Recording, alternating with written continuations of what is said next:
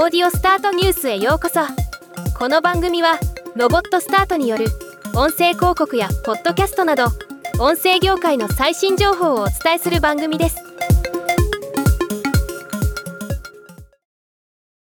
株式会社ソフツーが AI 電話自動応答取り次ぎサービス未来 AI をオープン AI のチャット GPT と連携させ声でチャット GPT と会話できる未来 AI 電話 GPT 無料体験窓口を提供すると発表しました。実際に体験するのは簡単で電話番号050-5369-1110に電話して質問をすると AI が回答をしてくれるとのこと。通話料はかかりますが利用にあたって特別なアプリや設定は必要がないというのはありがたいですね。またすでに多言語にも対応しており現在日本語英語中国語での対話が可能とのこと。デモ動画でチャット GPT としりとりする様子が公開されています。